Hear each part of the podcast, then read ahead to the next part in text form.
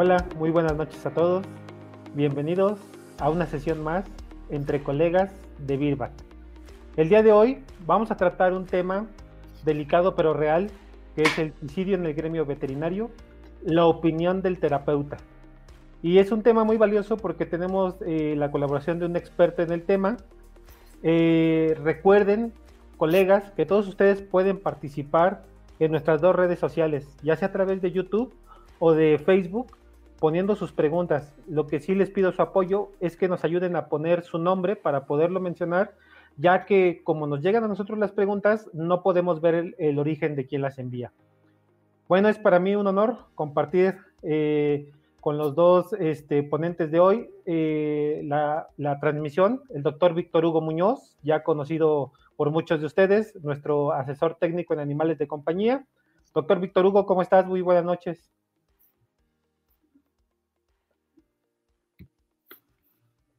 Tu micro, doc. Buenas noches. Buenas noches. Como siempre es un placer estar con ustedes. Este, pues muchas gracias por, por estar aquí presentes. Y bueno, tenemos el gusto de hablar de un tema muy, muy, eh, muy interesante, muy atractivo, eh, en cuanto a que muchos de nosotros conocemos algún colega, amigo, pariente, colega veterinario que ha padecido sobre este tema del suicidio. Por eso para nosotros fue muy importante tratar este asunto con un profesional. Y bueno, tenemos el gusto de presentar al psicólogo, maestro Juan Manuel Rodríguez Velázquez. Él tiene un amplio currículum, en verdad muy, muy, muy preparado eh, el doctor, pero vamos a resumir un poco para, para ahorrar un poquito de tiempo. Él es maestro, es psicólogo clínico en áreas del trastorno de la personalidad, estado de ánimo, depresivos e ideación suicida. Buenas noches, doctor. ¿Cómo se encuentra? ¿Qué tal? Eh, buenas noches, Víctor o Osiris. Pues mucho gusto, muy contentos con la invitación y pues es un placer estar aquí con ustedes, con el gremio veterinario. Muy bien. Eh, doctor, ¿nos podría dar una introducción sobre tal vez estadísticas del suicidio, ya sea a nivel general, a nivel mundial, o, en el país sobre pues quiénes principalmente se suicidan, hombres o mujeres, edades, rangos de edades o entre profesionistas, para después abordar otro tema más adelante.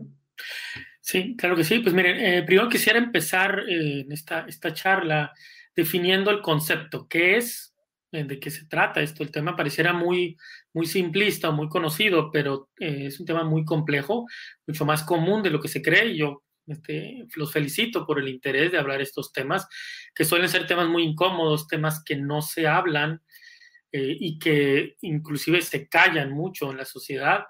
Es decir, cuando algún familiar, conocido, amigo eh, comete suicidio, tradicionalmente la familia es muy estigmatizada o la, o la misma familia busca eh, por muchos medios eh, callar este tema, es decir, que la autopsia o que la, noticia que se da no se hable que fue suicidio. Hay mucho estigma y eso hace a veces muy difícil abordar este tema e inclusive hay, hay una hay un estadística negra este, de los suicidios. ¿Por qué? Por un alto porcentaje de personas que cometen suicidio que, no, se, no se tipifican como suicidio. Esto tradicionalmente, esto siempre ha sucedido, ¿no? Pero suele darse más en personas de cierto nivel económico que ocultan el tema del suicidio.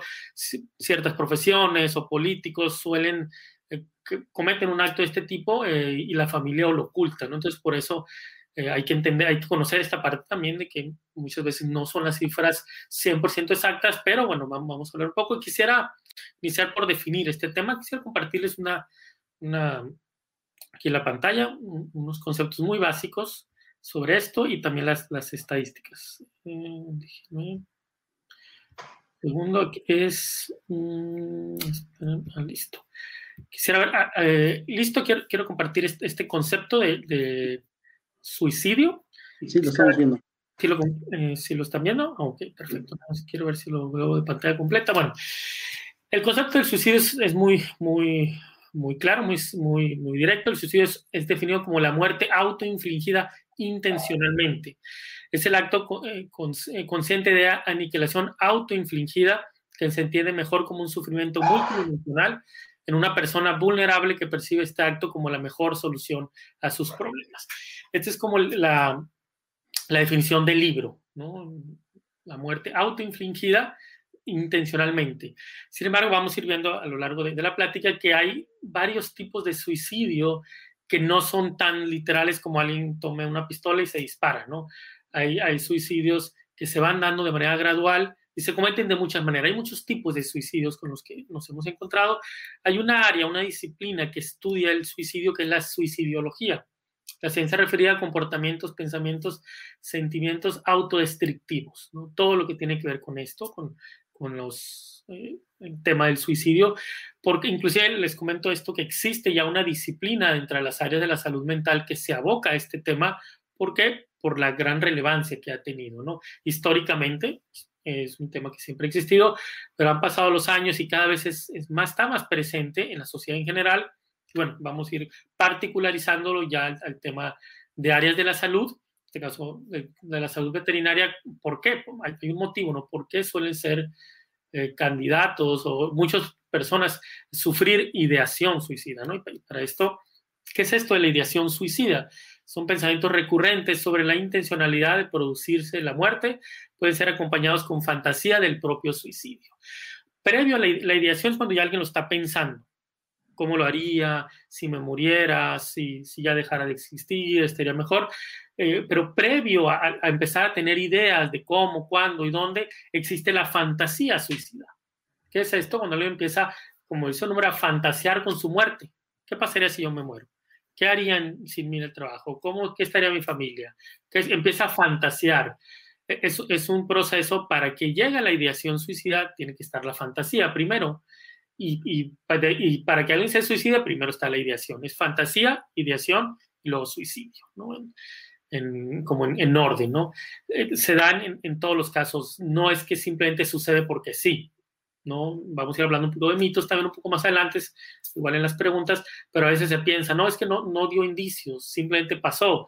Eh, es, es, a veces eh, dentro de la ignorancia de este tema o lo difícil para la familia, para los amigos, decir, tan contento que estaba, tan buen profesionista, tan excelente compañero, no lo hizo de la noche a la mañana, no, esto surge primero una fantasía, después llega una ideación y después llega este acto eh, de suicidio eh, y dan, y siempre hay indicios, siempre hay muchos indicios. La dificultad es que muchas veces las personas alrededor no lo saben reconocer, los señales que da de la ideación suicida antes de cometerlo, ¿no? Quiero hablar muy, muy, muy en lo general, el panorama mundial y el México. Eh, sí, están viendo la presentación, solo quiero corroborar. Sí, se ve. Ah, perfecto. El suicidio en, hechos y datos, ¿no? El suicidio es la, es la segunda causa de defunción entre las personas de 15 a 29 años. Vamos a hablar de lo general para después particularizarlo con el gremio veterinario, ¿no? Con, esta población. Si se fijan, es, un, es un, una, una, causa de muerte en personas jóvenes la mortalidad de personas jóvenes. Más de 800 mil personas se suicidan cada año a nivel mundial. Una muerte cada 40 segundos. A nivel mundial es una población muy alta de suicidios. Países de altos ingresos, países primermundistas, Estados Unidos, eh, Europa Occidental, eh, hay un alto porcentaje de suicidios, ¿no? porque a veces se piensa que es por situaciones económicas, eh, se ha demostrado lo contrario, mientras más desarrollado esté el país a nivel económico, eh, en éxito, comodidad de vida, hay mayor índice de, suicidios. vamos hablando ya aquí en México. la estadística que nos sale aquí en México es la depresión está presente en dos de, de tres suicidios. Es decir, la persona que se suicida está deprimida está deprimida, solo que al momento de cometer el acto lo hace con mucha agresión, con mucho coraje, solo que eso en vez de dirigirlo hacia afuera, lo dirige hacia sí mismo. En México, 11 millones de personas enfrentan eh, cada año cuadros depresivos. Estamos hablando casi el 10% de la población, entre el 8% de la población de México. 72% no busca ayuda. No buscan ayuda ni psicológica, psiquiátrica, médica, lo sobrepasan, ¿no? Y gran parte de este 72%, la, la gente a su alrededor, que serían los factores protectores, eh, tampoco no se enteran, les pasa de noche. En el mundo, como decía, 800 mil personas anualmente eh, eh, pierden la vida, ¿no? suicidio en México, ya este, específicamente aquí en México, Estos son datos de 2010 al 2017, son estadísticas, ¿no? Alrededor de 6.000 suicidios ocurren al año, en promedio. 5.1 suicidios por cada 100.000 habitantes. más de 3.000 suicidios son personas menores a 35 años. 8 de cada 10 suicidios son hombres. Ahorita preguntan eh, quién se suicida más, son los hombres. Curiosamente, la mujer lo intenta muchísimo más, pero el hombre tiene muchísimo más éxito. Tanto así que de 10 eh, suicidios, 8 son hombres, ¿no? igual podemos profundizar por qué, por qué los hombres tienen más éxito en, los intentos, aunque sean menos. Jóvenes de 20 a 29 eh, presentan las, altas, las tasas más altas de suicidio. Esto estamos hablando en México.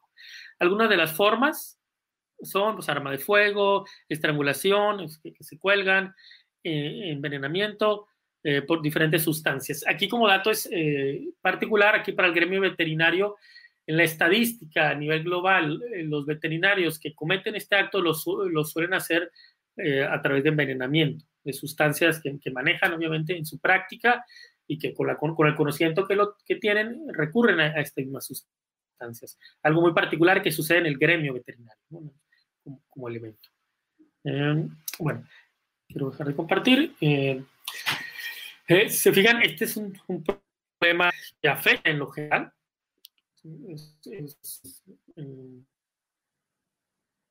Particular, y bueno, nos vamos a ir particularizando a, las profesiones. En, en, nivel estadístico, la gran mayoría de los, de los suicidios en profesión lo, tienen los médicos.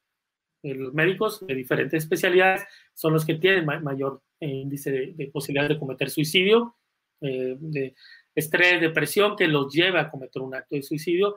Los veterinarios, el gremio específico de veterinarios, hay una investigación muy interesante que hizo el, el Journal of America de Veterinaria, de Medicina Veterinaria de Estados Unidos, que refiere que, el, veterinario en, promedio tiene de 2 a 5 posibilidades más que el ciudadano promedio a cometer un acto de suicidio. En general, el veterinario en general, ¿no? Lo, lo, lo, pone en una tasa alta en las profesiones. En, en, la estadística, primero es el médico, hay especialidades que son más, más tendientes a cometer suicidio, pero en general es el médico. De ahí están otras especialidades en, la, en temas de salud y el veterinario entra entre ellas, en el tema de salud animal, ¿no? Y hay un fenómeno muy particular que se da en, en, los, en general, en todas las áreas de la salud, que obviamente pues también las, tiene, las tiene el veterinario, que es la fatiga por compasión, que, es, eh, que son síntomas de estrés postraumático y síndrome de burnout, que va llevando al especialista a, como dice su nombre, fatigarse, cansarse, saturarse y correr el riesgo a, a llevar eh, o a caer en situaciones depresivas, de angustia, de ansiedad, llevar a, a, cometer un acto de este tipo. ¿no? Eh, no sé si quisieran que, lo hagamos con preguntas o, seguir exponiendo con, dudas que tengan hasta ahorita. No, ¿puede usted continuar o hay alguna pregunta, doctor Osiris? Eh, bueno, aprovechando esta parte de la introducción, sí surge aquí una pregunta que nos envían. Por ejemplo, Doc, eh, comentas que es todo un proceso que se va dando, eh, que se van empezando a manifestar señales por la persona. En esta parte, digamos, podría, eh, no sé, digo si sea el momento adecuado, pero sí podría haber unos focos rojos donde la gente podría empezar a poner atención, sobre todo, bueno, en sí mismos o en alguien con quien convivamos que quizá esté dando esas señales, ¿no? El, el, pensamiento, la ideación suicida no sucede de generación espontánea, ¿no? Nomás un día alguien está todo feliz y de repente, ah, quisiera morirme, ¿no?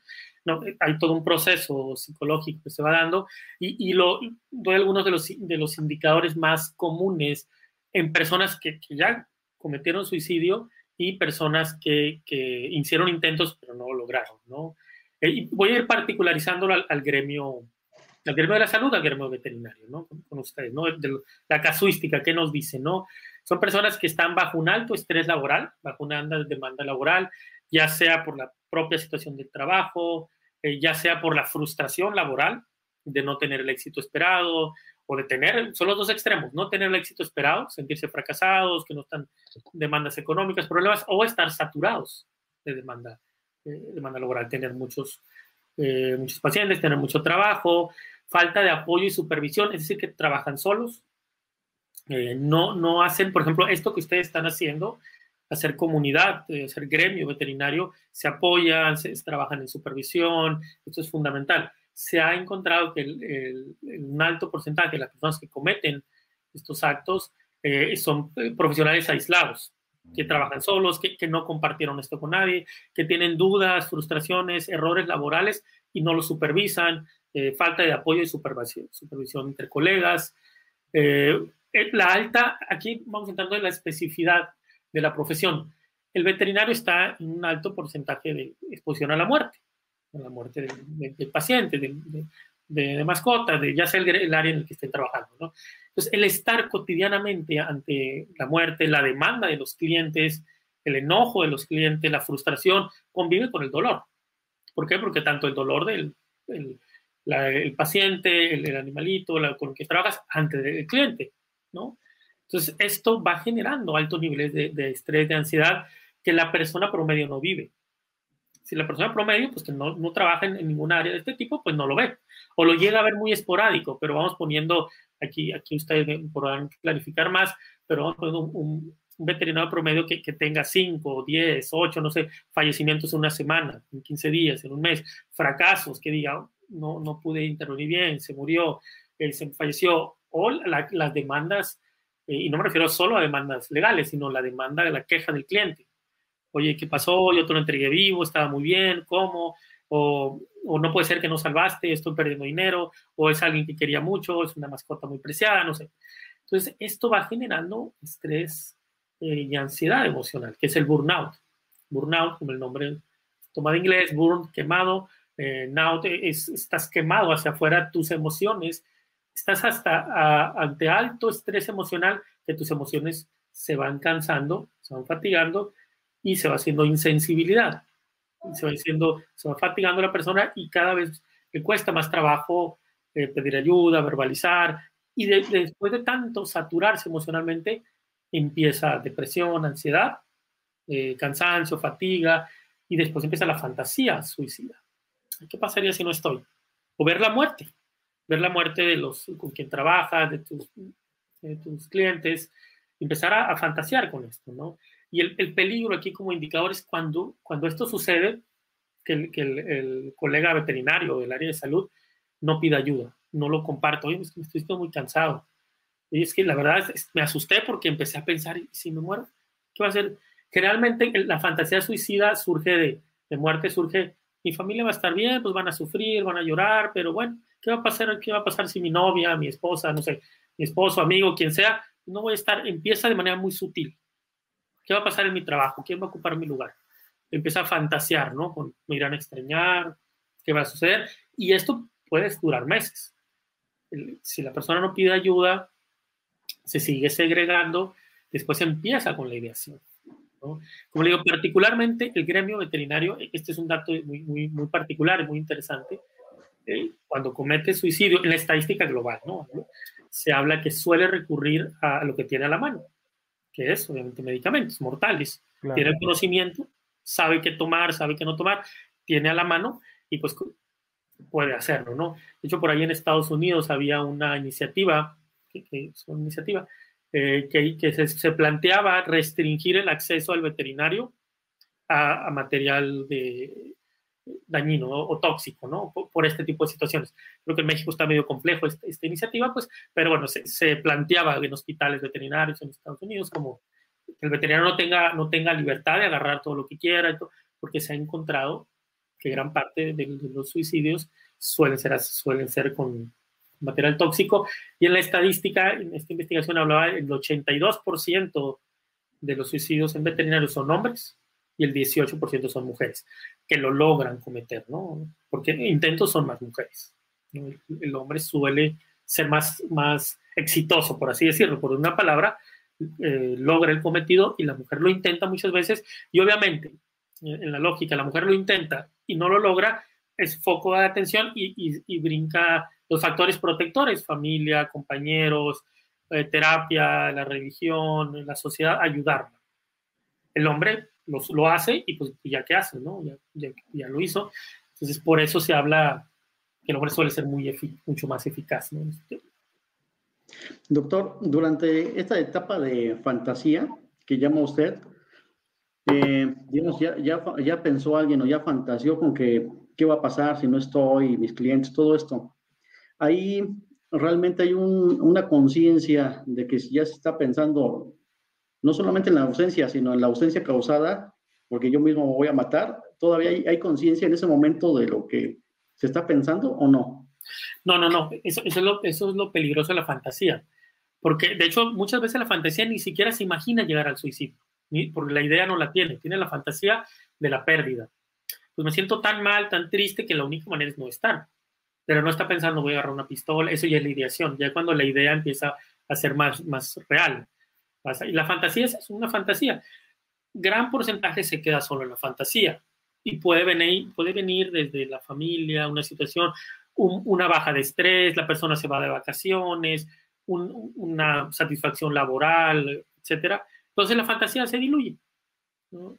El peligro es cuando de la fantasía, que la gran mayoría de las personas que empiezan a fantasear con la idea de la muerte no tienen la conciencia de que si quiere. Y si les preguntas, dicen, no, no, en el caso, pues simplemente fantasía, ¿no? Como, como el que, fantasía, que tiene la fantasía de ser millonario, ¿no? Ah, yo soy millonario, pues lo fantasía, pero pues que puedes, puedes tener la fantasía que vas a volar y no pasa nada, pues es, es eso, ¿no? Por eso es, lo ves como inofensivo. Ah, pues estoy fantaseando, ¿qué pasaría? Y, y, suele suceder en los momentos de talante afectivo mínima, es decir, que están depresivos. El día que se levantan no tienen ganas de, de ver eh, ir a trabajar o simplemente el momento que, que, fallece, trabajó toda la semana con un paciente y fallece. Hizo todo su esfuerzo, todo su trabajo y fallece, es un fracaso, ¿no? Y, y, y, empieza la fatiga emocional, tanto que esforcé o tengo que darle la noticia a la familia, es un niño, el dueño del perrito, no sé, estoy inventando un ejemplo.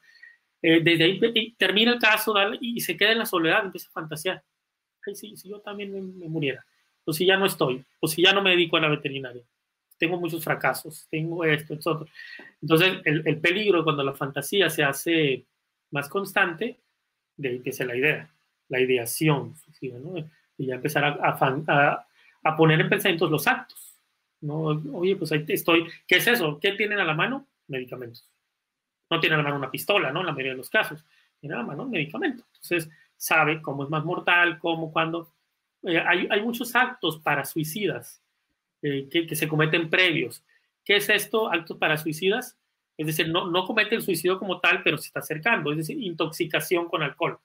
O sea, tomar, a perder, perder el control de, de uso de, sustancias, de alcohol, eh, tomo pastillas. En las mujeres es mucho más común el cutting, cortarse, eh, empezar inclusive en estos actos para suicidas con situaciones de riesgo, manejo a toda velocidad, situaciones de riesgo, relaciones eh, sexuales compulsivas, ya, meterte en relaciones violentas, ¿sí? que la persona se siente tan mal, tan decaída, que empieza a meterse en, en situaciones de riesgo donde se le denominan para suicidas porque no, no, está agarrando una pistola, no está ingiriendo de manera deliberada, pero se está acercando a la idea, se está acercando a hacerse un daño. ¿Y qué es lo que sucede con estos actos para suicidas? El cortarse, la ingesta del alcohol, la ingesta de drogas, el trabajar arduamente 12 horas diarias, saturarse la, laboralmente, es una manera de desconectarse de los sentimientos. ¿Por qué? Porque cuando alguien está alcoholizado, ese momento está tranquilo, está evadido. Después viene la realidad y le golpea pero, pero ese momento está tranquilo, de fiesta, relaciones sexuales impulsivas, compulsivas, es lo mismo. Te distraes, te la pasas bien y después, después viene la realidad. Eh, y el cortarse es el mismo principio. La, persona que se corta, eh, todo el mundo afectivo que no quiere, que es muy difícil manejar, lo distrae hacia las heridas. Igual al trabajo. Igual a, podemos poner muchos ejemplos de evasión, pero son conductas autodestructivas. ¿no? Gracias, Doc. Eh, doctores, recuerden que pueden enviar todas sus preguntas a cualquiera de nuestras dos plataformas, ya sea a través de YouTube o de Facebook, y por favor pongan como referencia su nombre para que podamos mencionarlos cuando eh, hagamos mención de alguna de ellas. Ya tenemos por aquí una pregunta. Bien. No, no viene el usuario quién es, pero dice, ¿qué herramientas terapéuticas podemos utilizar para tratar de contrarrestar el estrés generado por el sufrimiento de nuestros pacientes y de sus tutores? Muy buena pregunta. Aquí en este, en, este inicio es, la autorregulación es, es básica. ¿no? Primero que nada, estar conscientes del estrés. Porque el, el error más, más grave que se comete la, la, persona, en este caso el veterinario, el médico, el psicólogo, cualquiera de nosotros que estamos en áreas de salud, es pensar que a mí no me afecta.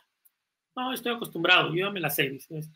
aguanto, aguanto, yo pues, veo diario, puede decir un veterinario, no, he visto muchos, ya estoy, hasta bromea, ¿no? Algunos. Tiene un paciente que decía, no, yo me creía que estaba más allá del bien y del mal. Podía ver y no me afectaba. Ese es el primer error, el autoengaño. El, el, primer recurso es estar consciente del alto nivel de estrés en el, que estás, eh, de demanda afectiva, muerte, de, trabajo la muerte, al final de cuentas, con la vida, pero también con la muerte, eh, de situaciones afectivas de los clientes, estar consciente de, que es una situación difícil y después hacer el trabajo gregario, es decir, grupo o supervisión. Es, es muy terapéutico, de mucha sanidad para el gremio. Esto, oye, vamos a reunirnos y platicamos, oye, fíjate, me pasó esto, me sentí, ¿cómo le haces tú? oye, es que tuve tal cliente y la verdad, pues me dijo esto, se enojó, me amenazó con demandarme, que violencia animal, me dijo que me iba a meter a la cárcel o, o lloró y la verdad, esto es catártico. Y entre personas del mismo gremio que, que se entienden, esto es, muy, esto es muy, muy importante porque se lo platican a otro y no lo va a entender o los va a juzgar o va, no, no tiene la conciencia que ustedes tienen, ¿no? Por, el mismo gremio, por, por ser colegas, entonces, una herramienta fundamental es estar consciente del estrés que se vive laboralmente y lo siguiente es hacer trabajo grupal, ¿no? Siempre se recomienda esto, juntarnos, supervisión de casos, platicar, qué hiciste, cómo hiciste. Y el desahogo, esto es catártico, es terapéutico, ¿no? Yo hice, me dieron ganas de llorar ahí junto con el paciente, me dieron ganas de salir corriendo, a veces quise eh, colgar el título, ¿por qué? Y ahí se, se da el apoyo, el apoyo entre compañeros, entre compañeras, y esto ayuda mucho a desahogar. ¿Cómo, va, cómo brinca la, la, ideación suicida de la fantasía? Si la persona se carga. Se carga, se empieza a cargar. Y esto es un, una etapa inicial, primaria, ¿no? Cuando la situación es constante, recurrente, y a pesar de esto, o la persona ya no lo hizo y ya está en una sintomatología o de ideación suicida, ya entran otras, otras intervenciones de, de, de segundo orden. Pero en, como primario, siempre la, sugerencia es esto, ¿no? tener la conciencia del trabajo que, tienen como veterinarios y de, estar con, en constante trabajo. No es lo mismo, algún paréntesis, eh, yo tengo un, paciente que es veterinario, es, eh, es, es, encargado de control de calidad en un rastro. Él trabaja con la muerte, pues, rastro de, de, de, puercos, porcino, eh, pero es una dinámica distinta. Ahí no le reclaman los clientes, le va a reclamar, pues, ¿dónde no se enfrenta al cliente? Es una dinámica muy distinta. Hago este paréntesis porque no es lo mismo que, que también trabaja con la muerte, también es un trabajo complejo, desgastante, pero no es lo mismo a, al que está en una clínica veterinaria particular que le, le, dice a un niño de 5 años, no sé, 6, tu mascota se falleció y se enfrenta a ese choque emocional. Serían, aunque es el mismo trabajo, pues, veterinario los dos, pero el medio es muy distinto y la afectación emocional es muy distinta. Hago este paréntesis porque la función que haga cada profesional es muy particular y la afectación, el, el, la fatiga crónica emocional es distinta, ¿no? aunque sean del mismo gremio. Muy bien. Hay otra pregunta. Eh, bueno, me la enviaron directamente al teléfono. Eh, dice, eh, la situación de, de llegar al suicidio comienza con la depresión. ¿Cómo sé o no que puede estar en depresión? Como empiezo a, sentir los, primeros síntomas. Esto sucede muchísimo, que muchas personas están en depresión y no se dan cuenta. Y el último en darse cuenta es él, ¿no? Como dice, ¿no? Porque eh, hay, hay, síntomas muy comunes que, que van iniciando desde eh, dificultad para disfrutar las cosas que antes disfrutaban, si era desde la comida, desde actividades recreativas, familiares, eh, hobbies, eh, cada vez empiezan a, a, disfrutarlo menos. ¿no? Eh, por ejemplo, se levanta y dice, tengo que ir al trabajo, y, y empieza a sentir angustia, ansiedad, no quiero, que no, no tengo ganas, em, empezar a evitar, su rendimiento el familiar, laboral empieza a disminuir, empiezan a, a, a sentirse en una fatiga crónica, cansados constantemente, eh, las, los días van pasando como de manera muy, muy cotidiana, eh, empiezan a, a, a, tener un, embotamiento psíquico, se le llama. revivir constantemente el duelo, el, trauma de la muerte, del dolor. Es decir, lo viven y es como si no estuvieran ahí. Hay dificultad para, para ponerse los sentimientos del otro, que es un bloqueo inicial en síntomas depresivos, ¿no? El discurso. Eh, eh, hay un elemento fundamental de no, para identificarnos de qué estamos hablando. Porque si van hablando de temas de muerte. O todos de repente todos sus, sus clientes se mueren. Están hablando de muerte, casos de muerte, fracasé, me fue mal, eh, la familia lo empieza a notar, eh, y hay elementos externos que, que, que, también están, separaciones. Acuérdense que, que, el, resultado son, es multifactorial. Es enfermedades, separaciones, divorcios, empieza a tener problemas económicos. Siempre se van dando un cúmulo de factores que van sumando, van sumando. No, no podemos hablar de un solo elemento, siempre son muchos.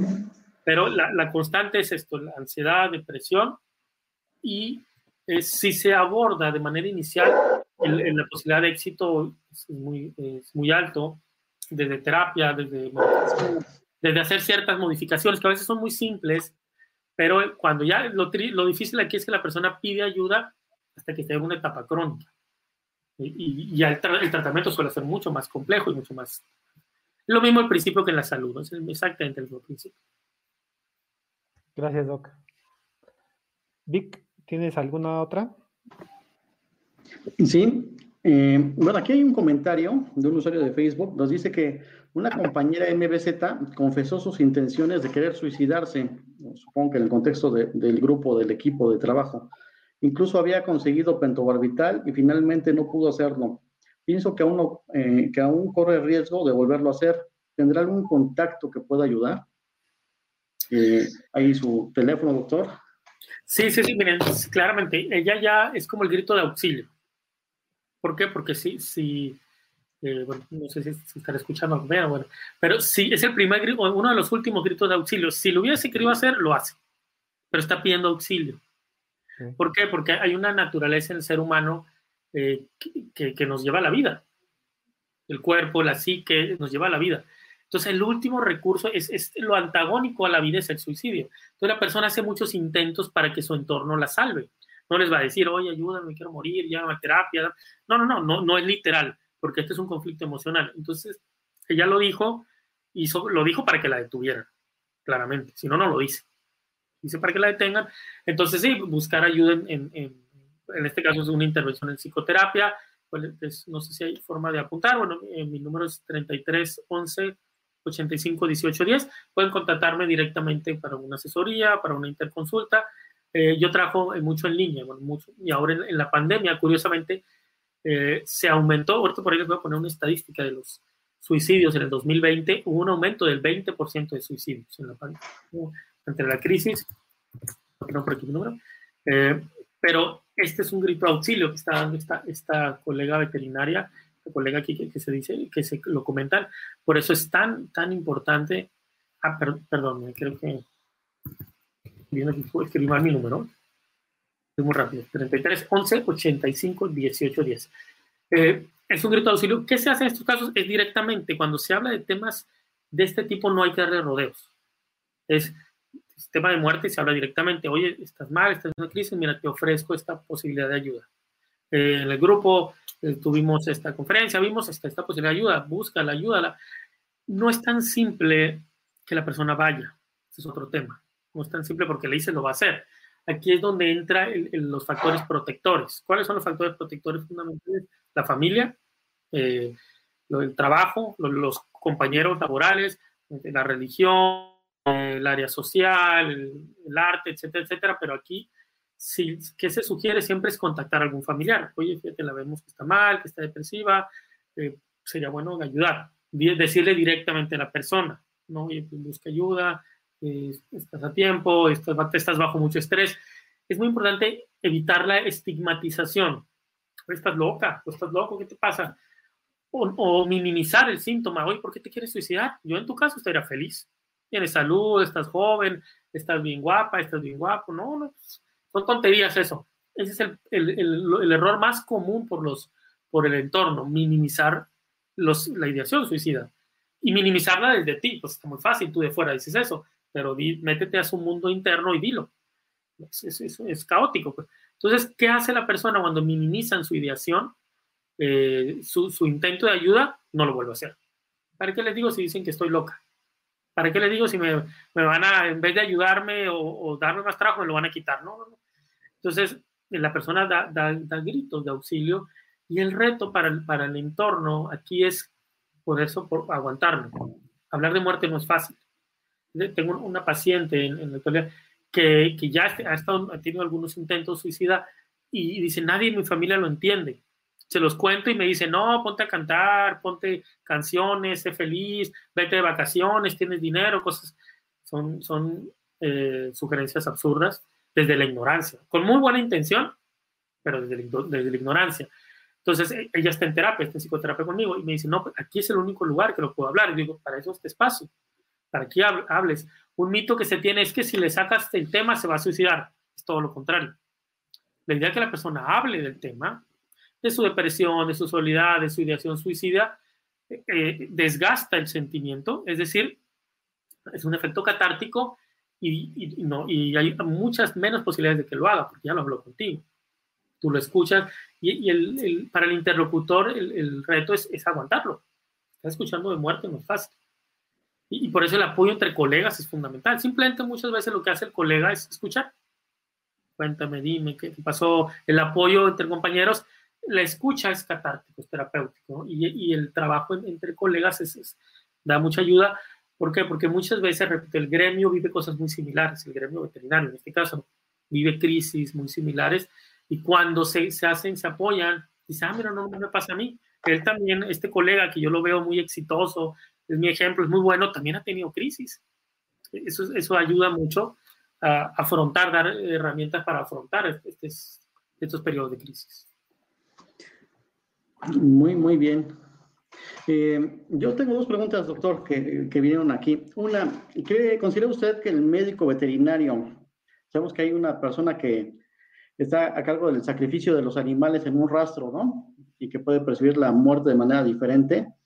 A sacrificar a tu paciente que tal vez lo viste desde bebé, desde un mes de edad, le administraste sus vacunas, lo viste, le recomendaste alimento, atendiste sus diarreas, sus enfermedades comunes y llega al final de la vida con insuficiencia renal, problemas cardíacos y te toca administrarle o aplicar la eutanasia, matarlo, ¿no? O sea, en términos así fríos. ¿Esto como, cree usted que como médicos nos afecte o realmente no, no afecta? No, sí, sí, sí, claro que sí. El, aquí la, la, el conflicto, la dificultad empieza cuando eh, se juntan muchos factores y sobre todo suele ser algo constante. Alguien lo hace una vez, voy a inventar, tú practica una eutanasia con un, un paciente que tiene, pues, tenía aprecio, cariño, lo vio, la familia sufre todo, pues una vez puede ser contenido, ¿no? No puede tener tanto, puede decir, ah, no pasó, pues no, me puse triste, lo superé.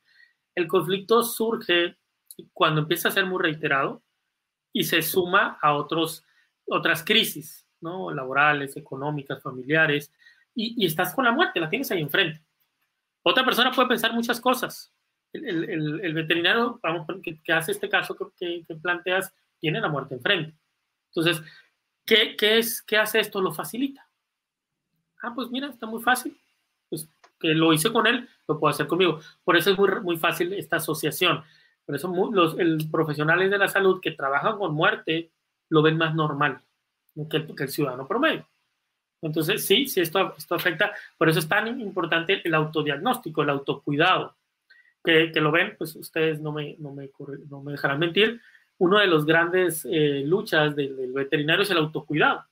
El autocuidado personal, familiar, equilibrarse en las áreas. Cuando uno, cualquier profesional, ¿no? hablando del veterinario, empieza a desequilibrarse en estas áreas, es un foco rojo.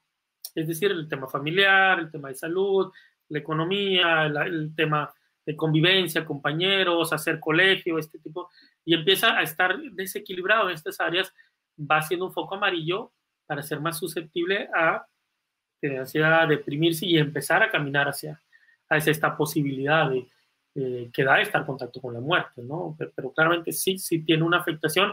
Repito, el primer error es pensar que no tiene. No, creer, creer que no nos va a afectar por, por, la, por el conocimiento técnico que se tiene. Muy bien. Otra pregunta que me viene aquí en el teléfono es, bueno, conocemos a alguien o tenemos esa fantasía, esa ideación suicida, y sabemos que esa persona necesita ir a terapia, necesita ir con el psicólogo, con el psiquiatra. ¿Cómo hacer, naturalmente, si está fuera de nuestras manos, que una persona acepte o cómo convencerla de que acepte ir a terapia si sabemos que tenemos el problema, pero pues naturalmente no va a ser fácil que acepte ir? ¿Algún consejo en este tema, doctor? Sí, aquí como, lo dicen, ¿no? La, ayuda es la, eh, la parte donde hay más resistencia, ¿no? Porque es enfrentar este mundo, ¿no? Eh, cuando son, por ejemplo, si somos, vamos poniendo ejemplo, que es un colega, ¿no? Un colega del mismo lugar, compañeros del gremio. Eh, es, es, lo que siempre sugiero es acercarse, escuchar, buscar que la persona desahogue, vea todo, exprese la ideación, depresión, ansiedad, pensamientos de muerte, y ya que la persona eh, ha escuchado, voy a decir, ha tenido tres, cuatro pláticas donde la persona le habla, le habla, ya la persona tiene cierta autoridad moral para decirle, oye, es que esta es una situación muy compleja, yo te sugiero que busques una ayuda profesional. Yo te ayudo, yo soy tu amigo, tu colega, pues, pero necesitas un trabajo experto, profesional. Cuando de buenas a primeras digan, no, es que tú estás bien mal, te, tienes cara que te vas a suicidar mañana, ten, vete con este terapeuta, ¿qué va a pasar? Es muy probable que lo rechace. ¿Por qué? Porque cuando la persona dice, ah, mira, mi amigo, mi compañero, colega, la verdad está interesado, me, me escuchó, se interesó por mí, me buscó, platicamos algunas veces, ah, pues mira, lo está haciendo porque quiere, y el sentido de la ayuda es distinto.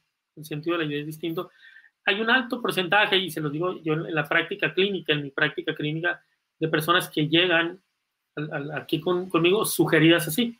Es que un amigo me hizo comprometerle que iba a buscar ayuda y yo no vengo por mí. Vengo porque hice un contrato, eh, de hecho, este es un, nombre técnico en el tema del suicidio, un contrato de suicidio, por así. Hice un pacto en el que yo no me iba a suicidar, iba primero, iba a buscar ayuda y me dice, usted es el último intento. Si no funciona aquí, me voy a suicidar. Es un juego ahí técnico que hacen, es un juego terapéutico que hace el paciente, pero bueno, ya es un tema ya que se hace en psicoterapia. Pero ¿qué lo llevó a él? ¿Qué lo llevó aquí conmigo? Fue el, colega, el compañero, el amigo, el familiar que, que, dijo, oye, por favor, no lo hagas por ti, hazlo por mí. Yo te quiero, la verdad, yo voy a sufrir mucho, te veo mal, por favor, hazlo por mí. Entonces, ya la persona se acerca y da la posibilidad de iniciar un proceso de ayuda. Entonces, no es tan simple como, ah, mira, aquí está, te mando, el, te, corto y pego por WhatsApp el número de un profesional, ve con él. Esto en la gran mayoría de los casos no va a asistir la persona. Se requiere este trabajo, ¿no? este, este ejemplo de, de, sostener la crisis del otro, acompañar. Muy bien. Tenemos aquí una pregunta interesante. Dice, ¿se recomienda que los MBZs de cualquier rama de la carrera visitemos regularmente a un psicólogo? desde mi punto de vista, yo creo que cualquier profesión eh, del área de la salud, obviamente el veterinario sería, sería importante, de hecho desde la formación, ¿no? Desde, que están estudiando, para que tengan mayor conciencia, todo esto que ustedes lo ven ahorita con mucha claridad, ya con la práctica, con el conocimiento, con todo este trabajo que ustedes hacen, eh, estar, estar en, en, en, conocimiento de esto, pero sí siempre se recomendaría y, quizás, eh, vamos a a lo mejor no necesariamente regularmente, una vez al año, si no, no sería visita al dentista, pero, pero sí hacerlo, hacerlo por, yo siempre digo por lo menos una o dos veces cada vez esporádicamente, ¿no? Y, y sobre todo cuando el, el, profesional puede identificar estos síntomas, ¿cómo lo identificas a través de los conflictos? Me empezó a armar el trabajo, me peleé con la familia, me peleé, me, me, llevo tres, de tres veterinarias me han corrido, entonces algo peleado, se me tengo 10 pacientes y los 10 se me murieron, algo está pasando. Entonces, cuando más allá de lo técnico, de la capacidad técnica, muchas veces tiene, que ver con este tipo de, conflictos emocionales no resueltos y que a veces solo se, sobre, se sobrellevan, ¿no? Hasta, hasta el riesgo de colapsarse. Muy bien. Doctor, tenemos otra pregunta de la doctora Erika Marlene Mellado Martínez. Buenas noches. Dice, mi pregunta es, si es recomendable tomar un descanso de actividades si el desgaste emocional y mental es grande. Sí, aquí sería cuando la persona ya esté en, un síndrome de burnout y esté quemado emocionalmente y ya le empieza a afectar en las demás áreas. La primera es su salud, su familia, los más cercanos, hijos, pareja, no sé, entorno, el eh, tema económico. Cuando empieza, cuando empieza a ver que empieza a colapsarse, es, es muy recomendable tomar un, un, distanciamiento, pero no nada más es como irte a encerrar, ¿no? es tomar un distanciamiento y buscar ayuda. ¿Por qué? ¿Por qué es buscar ayuda? Porque si la persona no hace nada distinto, va a descansar, va a mejorar, pero al cabo de los meses va a estar igual, va a regresar a lo mismo. Lo que se busca es que cuando regrese o retome sus actividades, regrese algo distinto. Y eso distinto va a ser a partir de la misma persona, no a través del entorno. Entonces, eso es lo que da el proceso de psicoterapia, buscar hacer modificaciones. Y, nada más como, como un dato, en muchos casos, yo puedo decir la gran mayoría del tema de ideación suicida o depresiones graves, eh, la, la, farmacología es fundamental, es decir, que la persona esté medicada. Eso es lo que hace el trabajo dual o psicoterapia dual, se le llama, es decir, esté con medicamento psiquiátrico y con psicoterapia. Son las dos áreas, no funcionan. Cuando en este tipo de casos no los podemos trabajar separados. El error suele ser, y lo hace mucho el médico y el veterinario, quedarse con la medicación nada más. No, pues tomo clonazepam, fluoxetina, sertralina, algún ansiolítico, ya. Pero la pastilla no es mágica. ¿no? La pastilla disminuye el síntoma. El tratamiento psicoterapéutico lo que busca es, junto con el medicamento, resolver el problema de raíz. Por eso siempre se hacen las dos partes para buscar eh, erradicar este, este conflicto. Eh, digo esto porque a veces solo se piensa como medicamento o, tiene, o se tiene el estigma que si tomo, eh, no sé, que aloperidol o algún, algún ansiolítico antidepresivo, que estoy loco. Como el estigma, y, y, lo dejo, lo veo muy claro, esto se da aún en el personal de la salud. No, es que el que toma esto está loco. No, que es, es, es, que imagínense si el personal de salud lo tiene, la población general más, pues, ¿no? Son mucho estigma, pero no, para, para nada, ¿no? Es, ayuda muchísimo a avanzar mucho más rápido junto con la psicoterapia. hay que ser delicados, ¿no, doctor? Eh, apoyar y no, como dices tú, este, calificar a la gente. Sí, sí, sí, exacto. Doc, otra tenemos aquí interesante. Eh, buenas noches, nos dice Alejandro Salamanca Galicia. Eh, ¿El suicidio en una persona, en un equipo de trabajo, puede desencadenar la misma actitud en personas cercanas del trabajo o en sus familiares? Excelente pregunta, mira, qué bueno que lo menciona porque, yo no lo había dicho. Hay una estadística en el tema de la suicidiología de lo que los sobrevivientes al suicidio, o sea, quiénes son la familia, los amigos.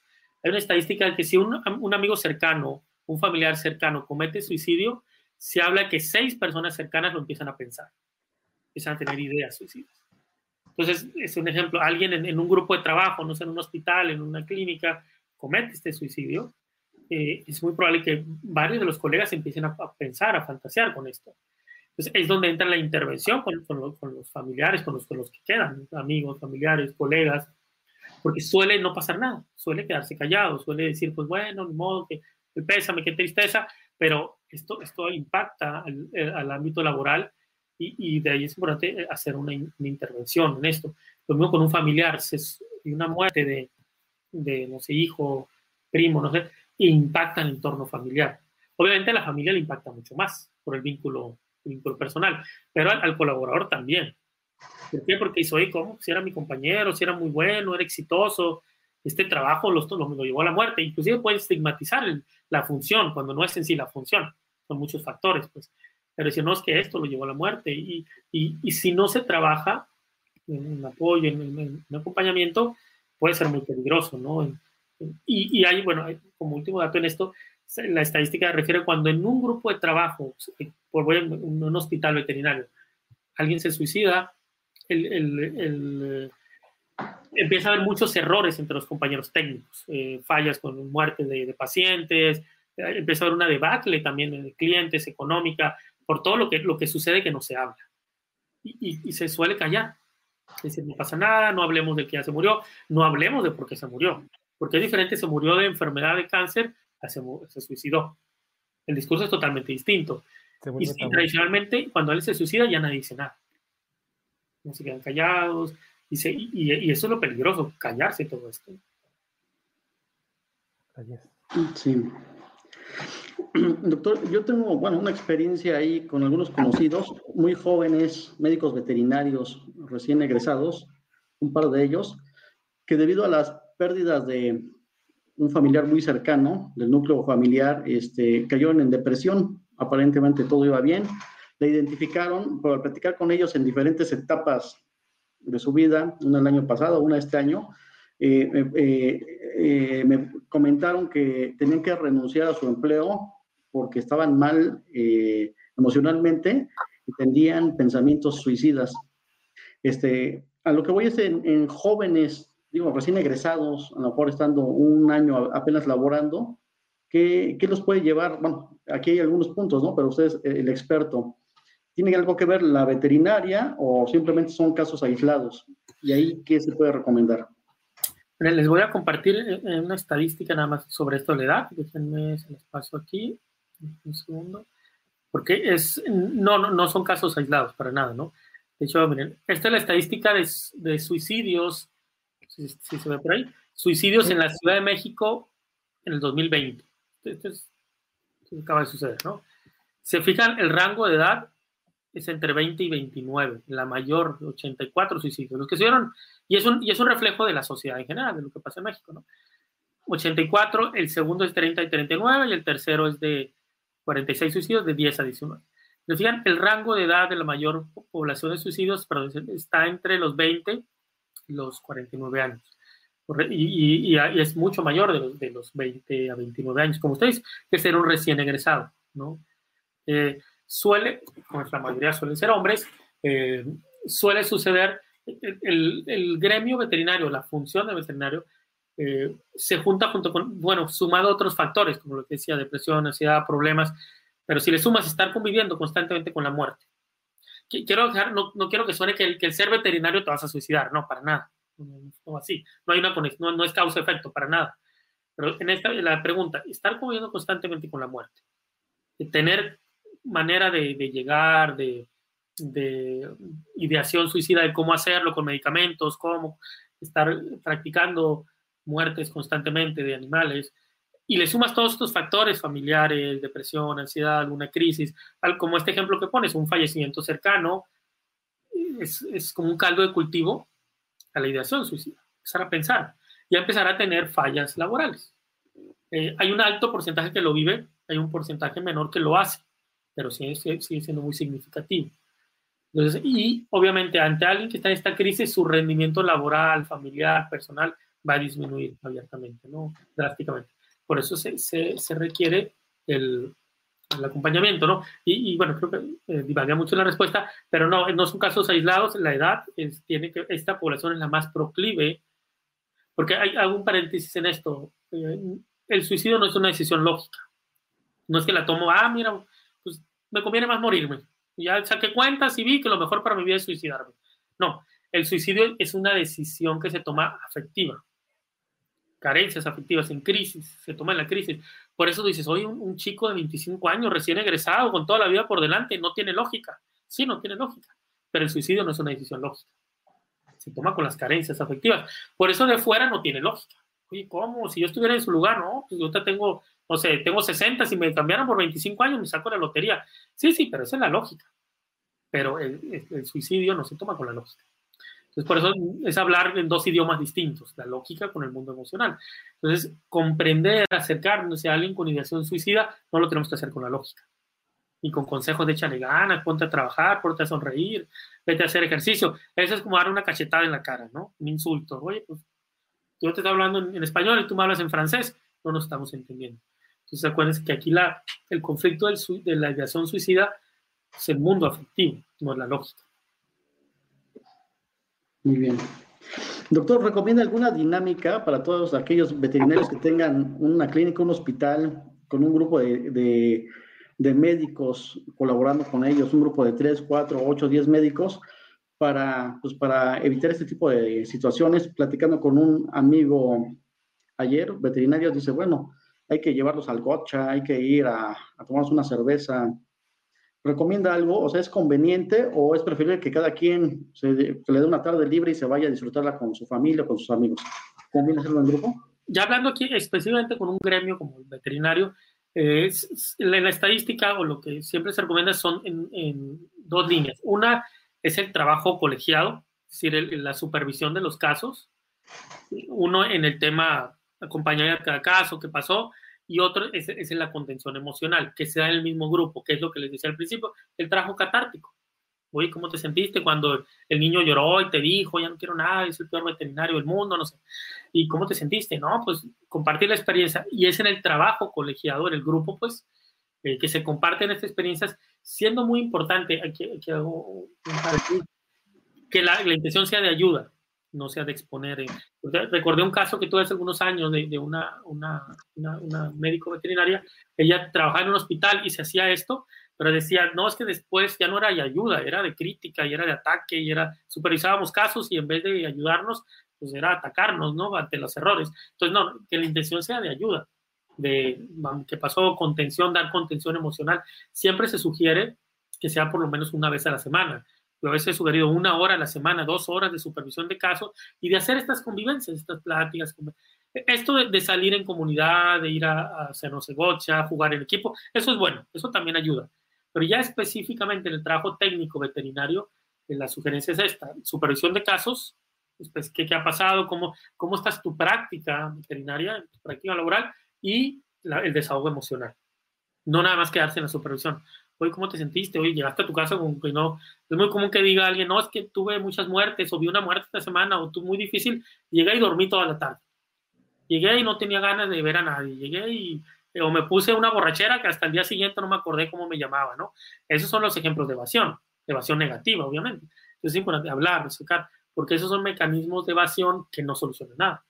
No, es que me fue muy mal hoy y en la noche ya no sé ni cómo me llamaba porque me alcoholicé hasta que no supe, ¿no? Eso dice, ah, pues se te olvidó, sí, pero, pero fue más conflicto. Entonces, siempre en estas dos líneas ayuda mucho a dar elementos, factores protectores y de contener la crisis. Muy bien.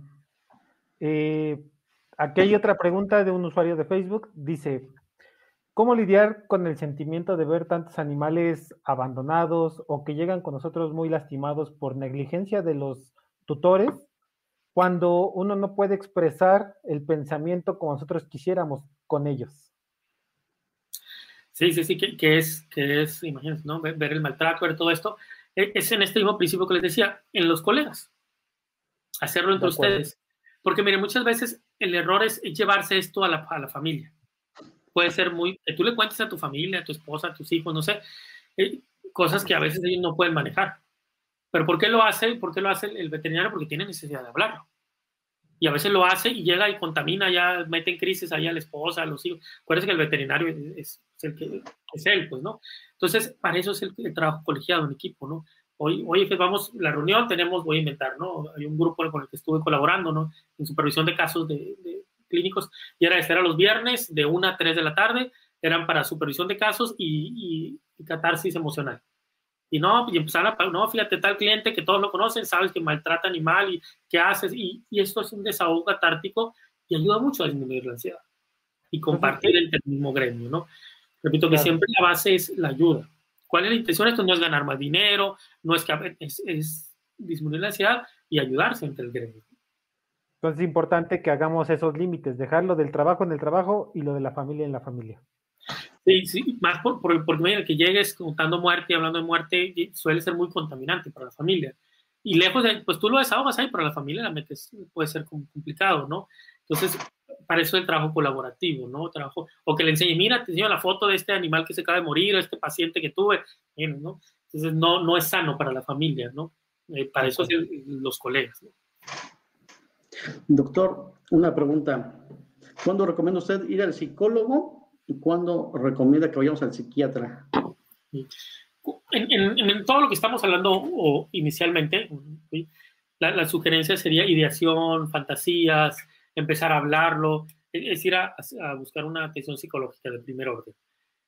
Si el psicólogo, aquí lo tiene que evaluar el profesional, el psicólogo, el terapeuta, si él lo determina en base a los síntomas, los riesgos, lo va a canalizar el psiquiatra.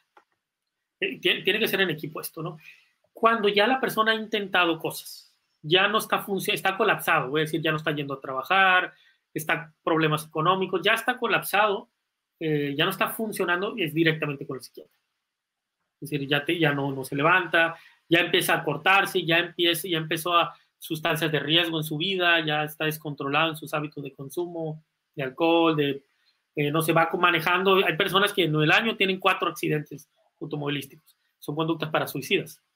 Ninguna no le ha atinado, ha tenido suerte, pero se, va, se está acercando. Ahí es, vete con el psiquiatra, porque te estás arriesgando, y ya él, si es un buen psiquiatra, lo va a diagnosticar y le va a decir, vete a terapia, para que se haga en equipo, ¿no? Muy bien. Doctor, eh, ¿algún último comentario? para finalizar el, tema. Y, pues, y primero nada, felicitarlos por, por, estas iniciativas. Creo que es, la salud mental es, creo que es lo de lo que menos se ha hablado en esta pandemia. Eh, se habla de todo menos de esto. Eh, si, si, vemos en los temas políticos, hablan de todo menos de la salud mental, que ha sido altamente lacerada. Nada más les doy un dato. Cuando los primeros seis meses de pandemia, eh, los medicamentos psiquiátricos era misión imposible conseguirlos. Ansiolíticos, antidepresivos.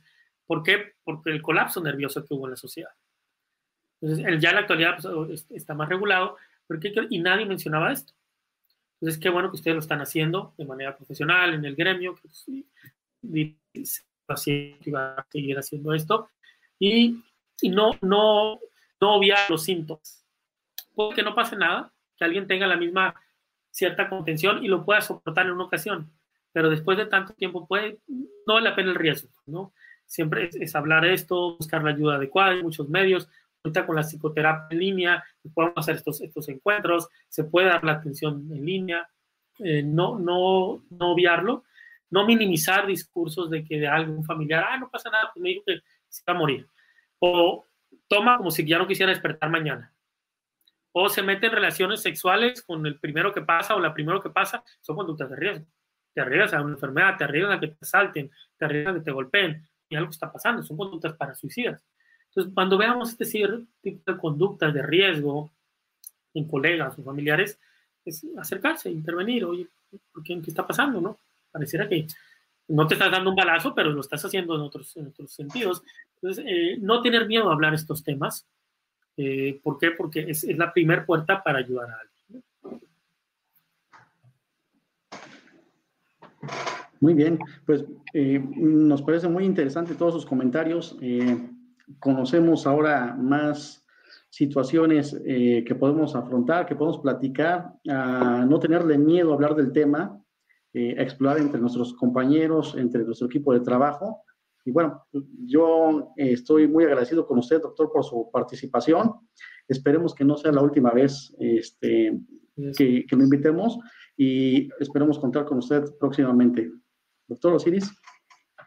Gracias, doctor Juan Manuel. De verdad, te agradezco mucho todo lo que nos has platicado el día de hoy. Es muy importante que, que lo conozcamos porque, como dices, a veces por ponerle tabú a las cosas, no, no se tocan los temas y, qué bueno que ya tenemos todos por, por lo menos algunos, algunas bases para poder estar alertas.